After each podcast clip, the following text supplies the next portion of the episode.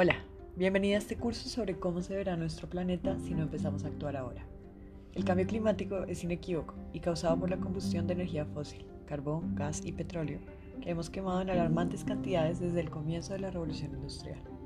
Esto incrementó la temperatura global de un grado. Los efectos de este relativamente pequeño aumento ya se hacen sentir.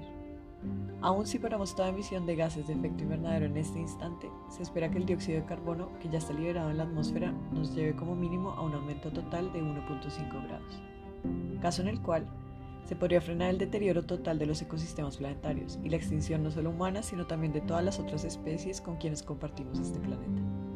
En los capítulos siguientes te explicaré cuáles son los escenarios que puedes esperar con diferentes aumentos de temperatura.